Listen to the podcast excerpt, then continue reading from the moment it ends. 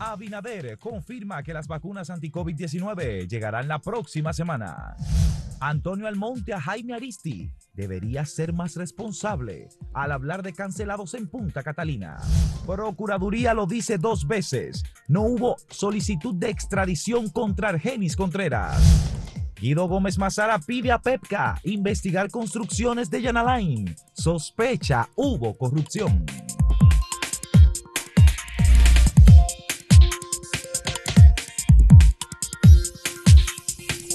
Muchas gracias por la compañía. Tenemos que comenzar este programa lamentando el fallecimiento de un amigo, de una persona conocida también de la sociedad dominicana, Hugo Verasgoico, fallecido como consecuencia de afecciones que tenía y que se, complicaron especialmente después de una reunión familiar y después de haberse complicado precisamente por el COVID lamentamos muchísimo. Hugo Veras es además el padre de Hugo Veras, un funcionario general del ayuntamiento. Fue un alto funcionario, secretario general del ayuntamiento del Distrito Nacional. Igualmente una persona eh, altamente conocida y muy vinculada a una familia de una tradición en los medios de comunicación. Sí, hermano de Freddy Veras Goico, hermano del doctor Veras Goico y de otros hermanos que ya todos han fallecido, eh, pero quedan sus hijos, sus hijas, es una, familia muy prominente, muy querida.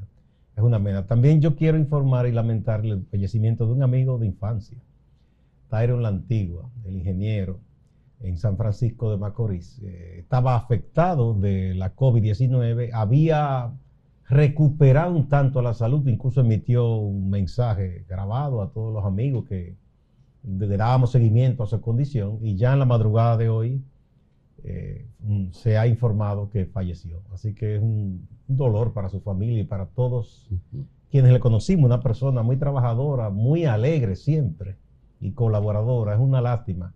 Señores, tenemos que cuidarnos. La COVID no se ha ido.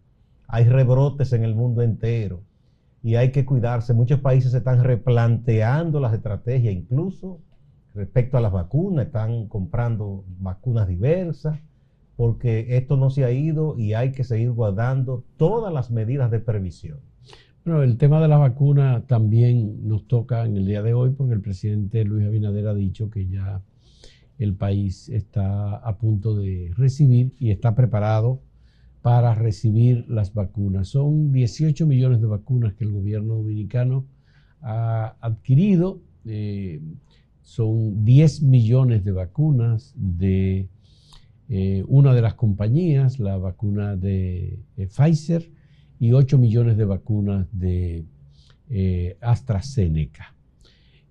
hay todo un protocolo que todavía no se ha dado a conocer. Nosotros hemos escrito varias veces sobre este tema. todavía el gobierno no ha dado a conocer el protocolo, tampoco se conoce el plan de cómo se va a hacer, aunque hay un escalonamiento. Primero el personal de salud, luego las personas de mayor edad. Más expuestas. Más expuestas, luego eh, ciudadanos que, están en labores en el servicio público. Es decir, hay todo un protocolo, pero eso es el gobierno que va a tener que dar a conocer. Claro, los gobiernos en todas partes, mira, yo doy mucho seguimiento y Alemania ha, hecho una decisión de último momento, que decidió, su gente comprobó que el Sputnik es una buena vacuna. Así es. Y ha negociado con Rusia comprar vacunas Sputnik. Eh, porque en principio, por el asunto comercial, Occidente quería eh, desdeñar las vacunas rusas. Y la gente se olvida que Rusia eh, tiene muchos avances médicos. Incluso fue el primer país, cuando era la Unión Soviética, que estableció un sistema de medicina preventiva, señores. Entonces, no se puede ser muy ligero con esto. Eh, muchos países están ahora comprando entonces a los rusos una vacuna que ha probado ser muy efectiva. Bueno, este, este elemento, eh, igual que la atención sobre las vacunas producidas en los países asiáticos. También en China, en Japón, en Corea. Exactamente, son eh, fundamentalmente regionalismos que se han ido dando y que afectan. Por ejemplo, intereses comerciales. Estados Unidos prohibió a las empresas norteamericanas, Pfizer y Moderna, vender las vacunas fuera de su territorio. Lo que dijo la OMS, el, nacionalismo de las vacunas, que es, una, un egoísmo, una barbaridad. Eh, exactamente.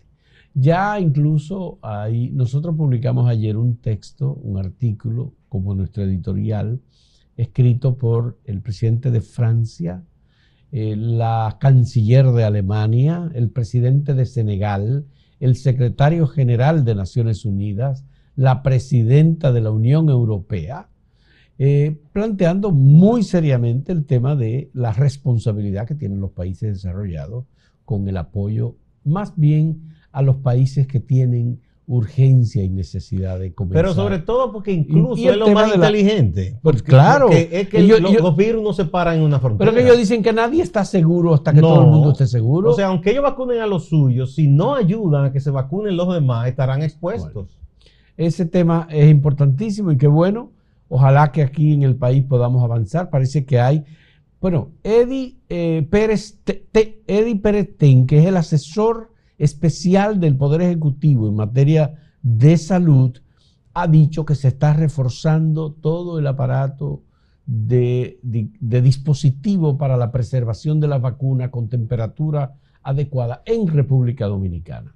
Y cuando dice nos estamos preparando es que se está creando toda la infraestructura necesaria para administrar la vacuna con el ambiente y la temperatura que demanda es la supervivencia de ese producto. Y bueno, y si se pueden también aplicar las que no requieren todo el tema de esas temperaturas tan bajas, igual hay que echar mano de todas las vacunas que sean posibles. Fausto, eh, pienso que el presidente debe estar contento porque Luis Abinader, sí. El presidente Luis Abinader, la, encuesta del Centro Económico del Cibao y Acento que se está publicando en esta entrega, eh, se resalta eh, que hay una muy buena valoración hasta el momento del presidente Abinader y sobre todo en comparación con el presidente Medina, en cuanto primero partió de la gestión y la estrategia y las políticas que se han aplicado para enfrentar la crisis derivada de la pandemia. La gente valora muy bien el trabajo del presidente, eh, le expresa confianza y piensa que es una persona honesta y, y que ha hecho los esfuerzos necesarios. Esos son de los aspectos que se manejan eh, para no desamparar a la gente que más necesita en medio de esta crisis? Bueno, la pregunta partió sobre todo del manejo de la administración del presidente Danilo Medina de la crisis. Es decir, cinco meses el presidente Danilo Medina manejó eh, la crisis y cinco meses la ha manejado el presidente es un Luis mismo Abinader. periodo de tiempo. Exactamente. Y entonces hemos preguntado, eh, con respecto a esta administración, ¿Cuál de ellos ha sido...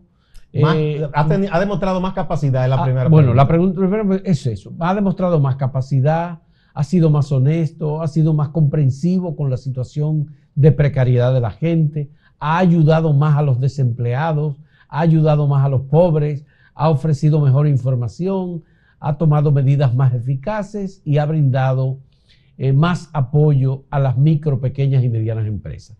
Ahí están los datos. Luis Abinader en todos los casos está eh, sobre los 60 y el presidente Danilo Medina está en los 20. En el único caso que está ligeramente por debajo de 60, pero que se puede redondear porque es 59.8, es en que ha tomado las medidas más eficaces. Pero en ese aspecto, el expresidente Medina apenas sale con un 24%. Bueno, por ejemplo, Danilo, eh, Luis Abinader frente a Danilo Medina, 63.8% a 25.1%. Ha demostrado más capacidad. Eh, ha sido más honesto, 76.9% eh, Luis Abinader frente a 15.8% Danilo Medina. Ha sido más comprensivo con la situación de, los, de la gente. 65.7% Luis Abinader a 26.8% Danilo. Ha ayudado más a los desempleados. Luis Abinader 61.3 frente a 32.1%. Ese 32 es el, más alto que saca Danilo Medina. Sí, eh, ha ayudado más a los pobres, 70% Luis Abinader, 22.1 eh, Danilo Medina. Y ha ofrecido mejor información, 61.3% Luis Abinader a 27.6% Danilo Medina. Y ha tomado medidas más eficaces, 59.8% como tú dijiste, frente a 24.0 Danilo Medina. Y a las micro, pequeñas y medianas empresas, Luis Abinader 70.7 frente a 17.9. Esto es un insumo para que los estrategas del gobierno lo estudien, igual los estrategas de la oposición, del, equipo de caso del PLD, que es un partido que en estos momentos está en una especie de reflexión interna y un proceso de su congreso, con miras se supone una renovación. Esos son elementos que le sirven para el análisis. Vamos, vamos a la pausa, Fausto, para donde tenemos que ver la pregunta. Vamos a presentar la pregunta que tenemos. ¿Cuándo será vencida la pandemia de COVID-19? ¿A mediados de año? ¿A final de año? ¿El próximo año? ¿Ustedes qué piensan sobre esto? Por cierto, es una pregunta que está en la encuesta. Sí, eh, no, y además porque es un tema del momento en toda parte del mundo. Ya decíamos que los países europeos han cambiado las estrategias. Muchas cosas dependen de la respuesta que usted le dé a esa pregunta. Sí, eh, yo creo que la gente se va haciendo idea de, en un momento, En un momento volvemos.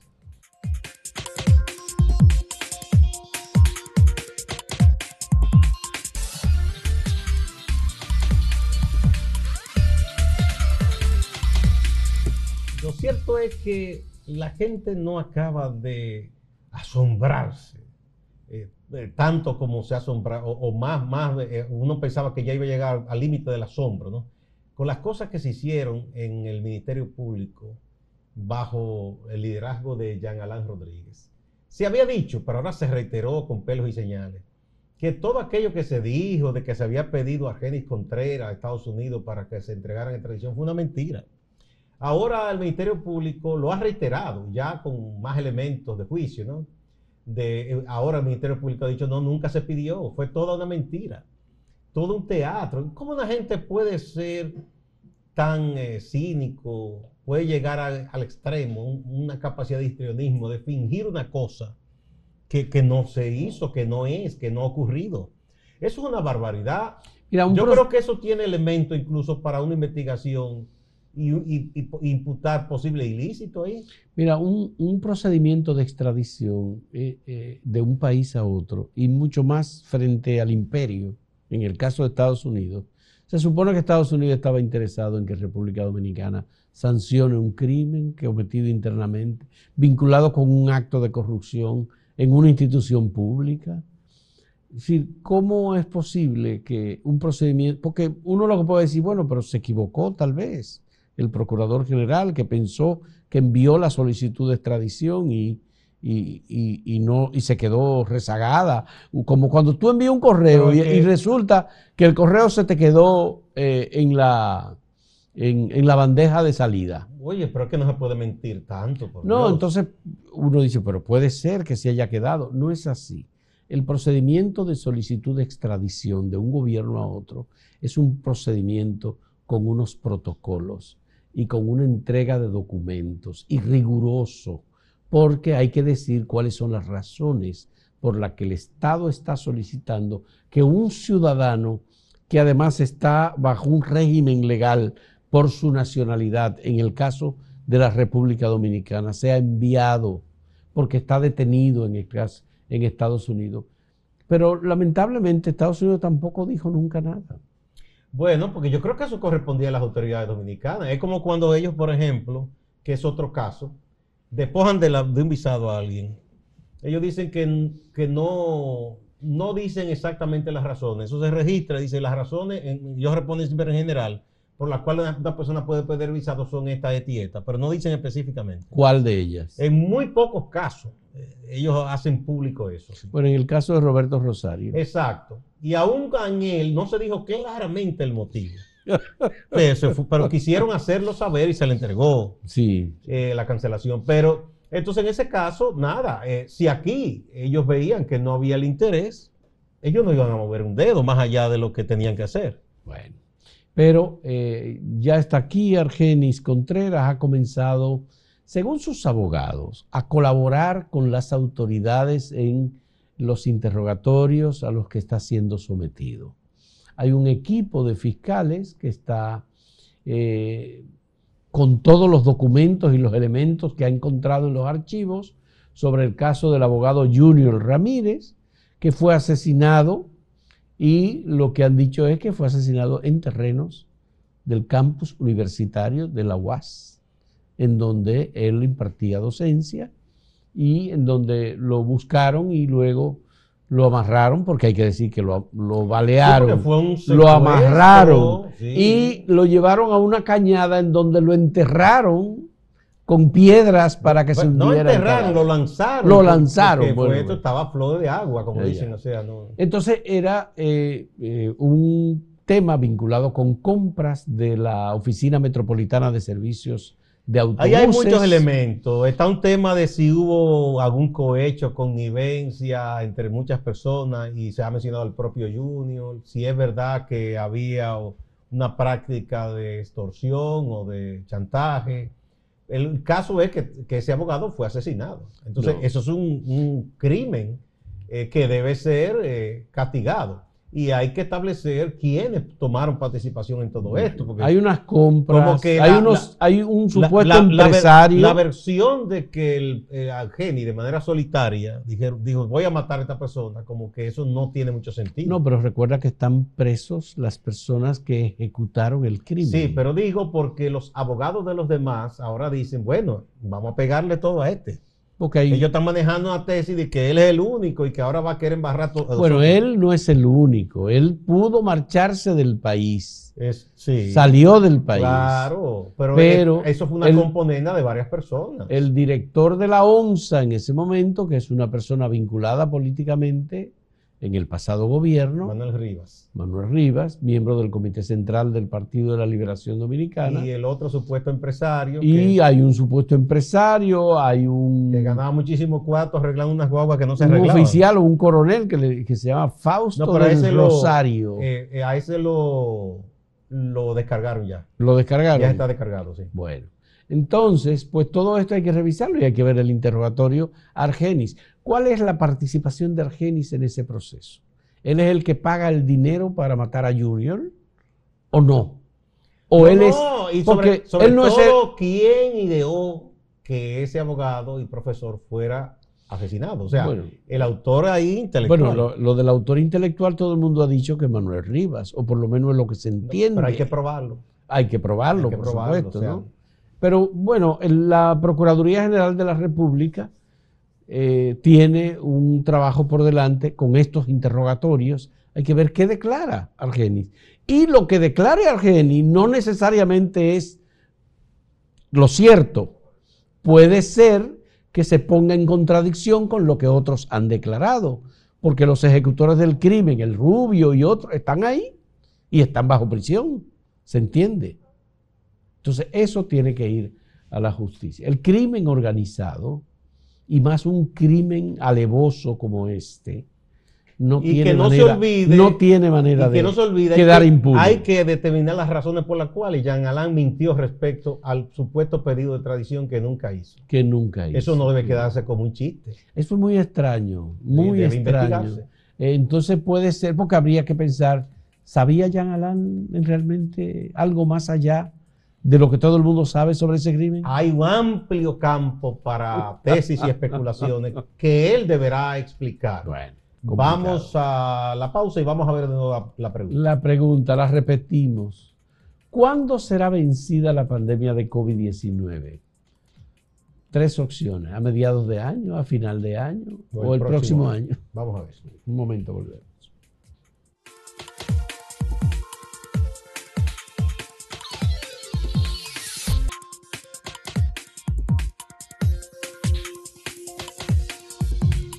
Veamos algunas de las respuestas que tenemos a la pregunta que le presentamos sobre cuándo termina la pandemia de COVID según su criterio. Eh, Esto es en la página en general.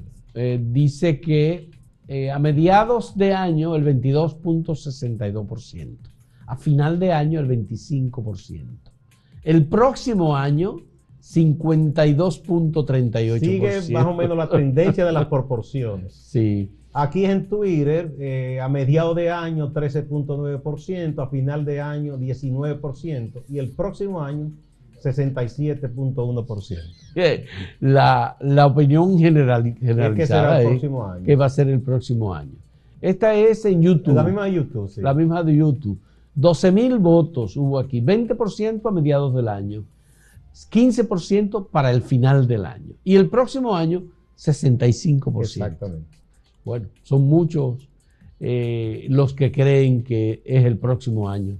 Así que vamos a convivir con la pandemia del COVID. Linet Brenner dice, yo escribí próximo año porque no habían más opciones, pero las pandemias nunca se acaban en poco tiempo. ¿Quién sabe cuándo? es verdad. Julio César Hernández Mendoza, pienso que eso es algo que no podemos predecir. No se tiene la certeza de que se va a terminar en un periodo determinado. Ojalá se termine mañana, pero sabemos que no es así. Ciertamente, es aproximada la perfección. Tienes razón, Julio César, no es mm. algo matemático. Así es. Jorge Serrata Vázquez dice, cuando la humanidad se humilla ante Dios Todopoderoso, entonces automáticamente la pandemia se irá. De lo contrario, seguirá. Es decir, que Dios es que tiene la pandemia sobre nosotros. Yo no, no ya tú te fuiste muy lejos. él dice que se le humillen a Dios. Eh, sí, sí, claro, él espera que haya que humillar.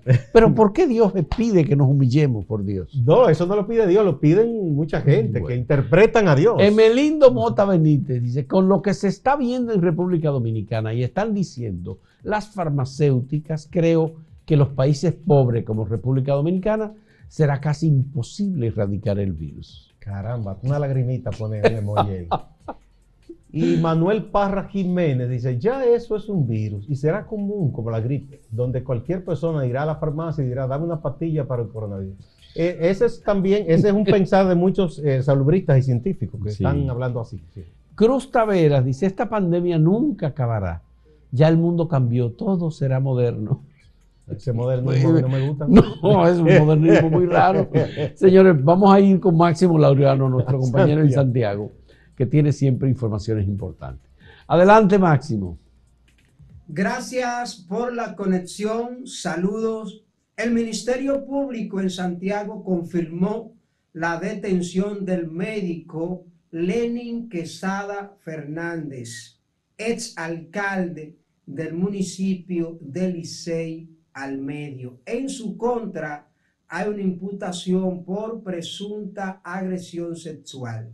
Según un comunicado del Ministerio Público, dos mujeres se habrían querellado contra Quesada Fernández y que habrían sido abusadas en su condición de pacientes mientras recibían atenciones médicas en el hospital que él dirige. En las próximas horas se conocería medida de coerción. El Ministerio Público ha adelantado que pedirán prisión preventiva contra Lenin Quesada Fernández. El sacerdote católico, conocido como el padre Nino Ramos, advirtió que si las autoridades del gobierno no escuchan sus peticiones de arreglar los caminos vecinales de 20 comunidades de la cordillera septentrional, a más tardar en mayo estarán tomando las calles de Santiago sin previo aviso. Si antes de la fecha no se inician los arreglos de nuestros caminos, la fecha pautada para nuestra primera salida a las calles de Santiago es el martes 4 de mayo. Hablamos de 20 comunidades ubicadas en esa cordillera, las cuales durante los años del gobierno anterior tuvieron que salir a las calles siete veces para poder conseguir el arreglo de 16 miserables kilómetros de carretera.